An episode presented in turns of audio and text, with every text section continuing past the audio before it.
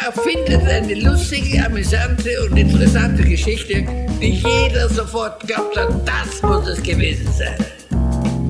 Lügen für Erwachsene, der Lüge-Podcast. Hallo und herzlich willkommen zu 24 Fragen, die wir besonders gerne mögen.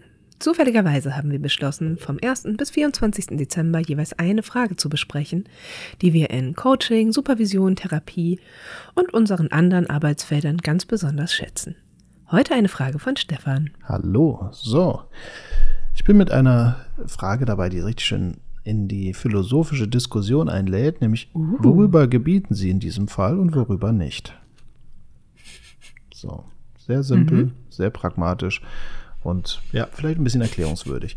Mm, ja, schön, dass du sagst, so, so simpel und pragmatisch. Die Frage ist simpel und pragmatisch. Die Antwort? Ja, das ist gar nicht so einfach, weil ähm, ne, das Gebieten ist übrigens absichtlich so. Also man könnte auch fragen, worüber haben Sie in diesem Fall Kontrolle, worüber nicht, aber ich mache gerne wirklich dieses Gebieten. Worüber gebieten Sie in diesem Fall und worüber nicht?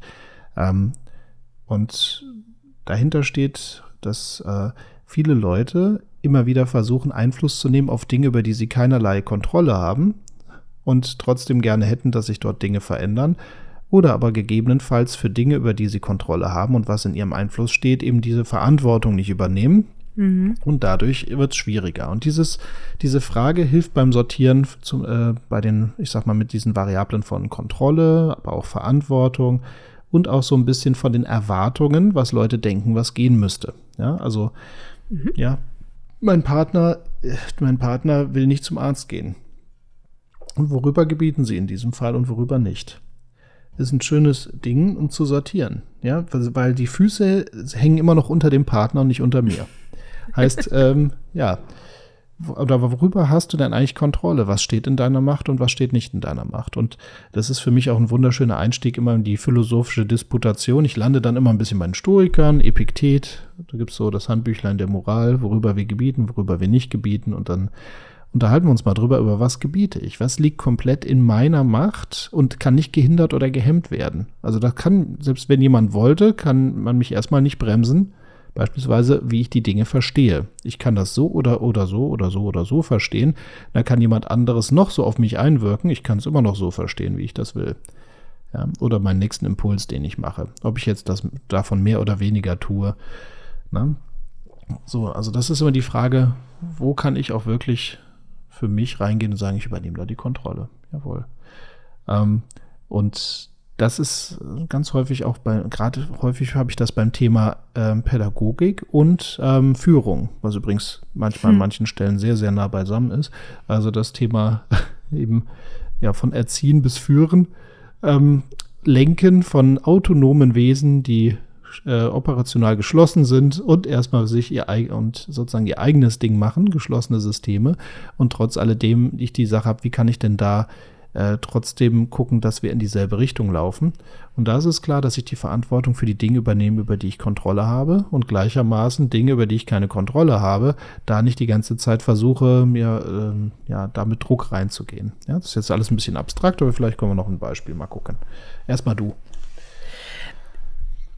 Ähm, ich würde ja fast sagen, Stefan, du, du, du sollst nicht schummeln. Wir haben gesagt, wir stellen Fragen. Aber ich glaube, das ist jetzt die erste Frage, die wir haben, bei der die Frage weniger interessant ist als die Antwort. Hm. Und eigentlich ist ja diese, diese Frage nur so der kleine der kleine Aufschlag, um dann die Antwort zu geben. Das ist eigentlich auch wieder recht. Ne? Da war quasi hm? der, der Überleitung zu einem kompletten äh, Exkurs. Ne? Ja, eigentlich schon. Also, also so die Überschrift. Na gut. Aber die Antwort haben wir in dem Fall ja schon klar. Ähm, und ich finde es schön, dass du es mit reinbringst. Mhm. Denn bei allen anderen Fragen zuvor waren wir ja wirklich sehr in dieser Haltung von auch mein Gegenüber ist ähm, schlau und weiß Dinge und hat Sachen schon durchdacht und kann Zeug. Und wir als Berater sind eigentlich nur da, um, ähm, um die richtigen Fragen zu stellen, um da wieder ein bisschen Aufmerksamkeitsprozesse zu lenken. Aber eigentlich sind wir nur ähm, unwissende kleine Aliens, die interessante Fragen stellen. Und diese Frage ist anderer Natur. Mhm, ja, die kommt eher aus der philosophischen Praxis. und kommt aus einer sehr, sehr wissenden Ecke raus. Ja, stimmt. Mhm. Also beispielsweise, wenn dann jemand sagt, ja, ich kontro kann kontrollieren, wie andere sich fühlen, würden wir sagen, nein, können sie nicht. Ich kann, ich kann, machen, wie andere sich fühlen, weil andere können doch auch machen, wie ich mich fühle. Nicht. Ja, ja. Mhm. Das kann eine Antwort sein, aber dann haben wir schon einen spannenden, durchaus diskutablen Punkt da. Genau. Und dann kommen wir auch schon in eine Expertenrolle, hast du recht. Und wir jetzt auch ja. in, eine, in eine Disputation kommen können. Ja, genau. Mhm. Und ich finde, das ist aber auch ein wichtiger Teil unseres Berufs, ja. dass wir eben in manchen Dingen auch Experten sind.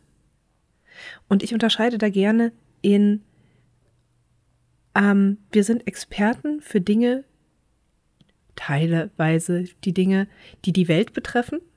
Mhm. Und wir sind keine Experten, sondern neugierige Forscher in den Dingen, die unser Gegenüber direkt betreffen oder die Welt des Gegenübers betreffen. Also während ich sagen kann, so dieses, ich habe keine Ahnung, was für Sie gute Möglichkeiten sind, sich zu motivieren. Das wissen Sie und da muss ich nur forschen. Würde ich bei anderen Sachen beispielsweise so fragen wie, ähm, worüber gebieten Sie, worüber gebieten Sie nicht? Ist Selbstwert etwas Gegebenes oder ist Selbstwert etwas, ähm, eine Meinung, über die wir auch selbst gebieten können? Oder auch solche Fragen wie, ähm, ich denke gerade an eine Teilnehmerin, die in der Schule gearbeitet hat, so Fragen wie, was passiert denn, wenn ich hier ständig ähm, die Schule schwänze? Hm, der Schüler sagt, ja, nix, ich glaube, da passiert nichts. Ja, da kenne ich mich mit der Welt ein bisschen besser aus als du, lieber Schüler, und gebe dir da auch die richtige Information rein. Mhm. Ähm, so, das war nochmal der kleine Exkurs zu dieser zu dieser Form auch zu sagen, so dieses, nee, und wir diskutieren ja. hier und ja, wir wissen Dinge, wir sind teilweise auch einfach Experten, weil wir uns mit genau diesen Sachen intensiv auseinandergesetzt haben. Nochmal zurück zu dem, was du nämlich mit, eigentlich mit reingebracht hast, nämlich dieser Idee von, worüber gebieten wir, worüber gebieten wir nicht.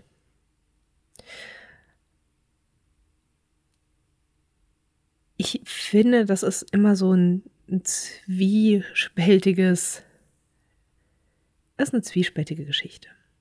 Denn auf der einen Seite ist, finde ich es total wichtig, das einmal philosophisch klarzukriegen. Das finde ich wertvoll. Manchmal muss man ein bisschen aufpassen, finde ich, dass die Leute da nicht abrauschen in so ein komisches, oh Gott, dann kann ich ja gar nichts mehr tun.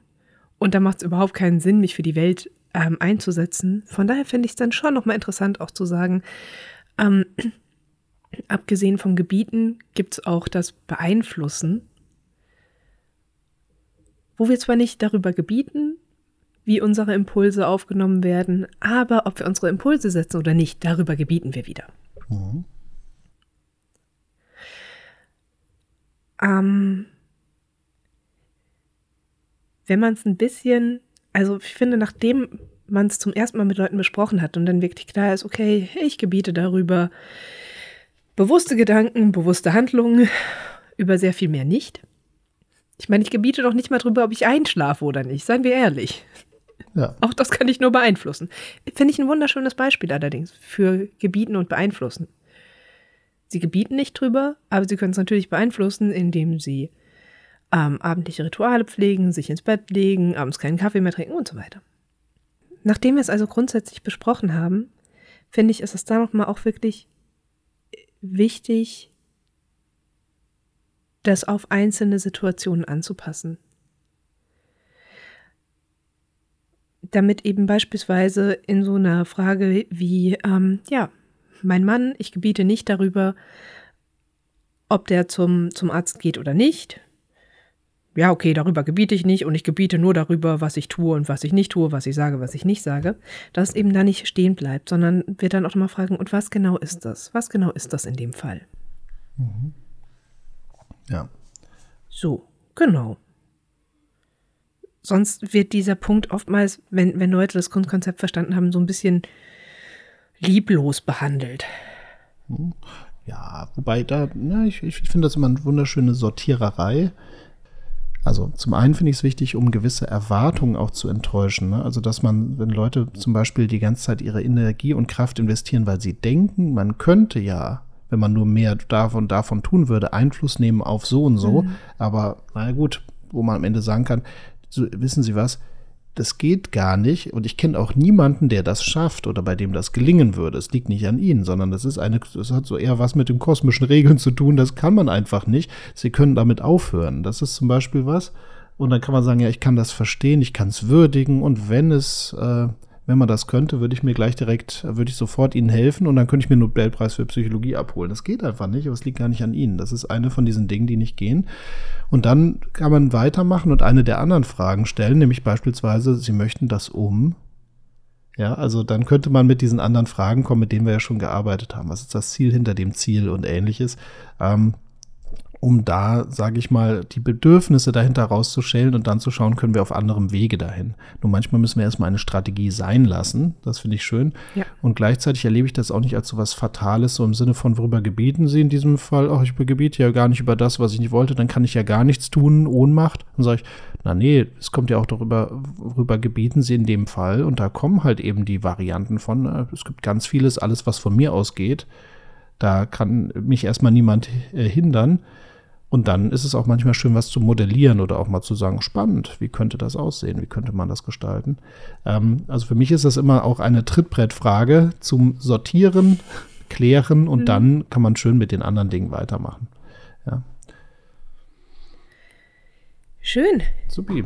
Dann, dann, ich führe doch nicht weiter aus mit Beispielen und Co. Dann sind wir zu sehr in der, äh, ich glaube auch. In der Weiterbildung fast schon. Ne? Dann. So.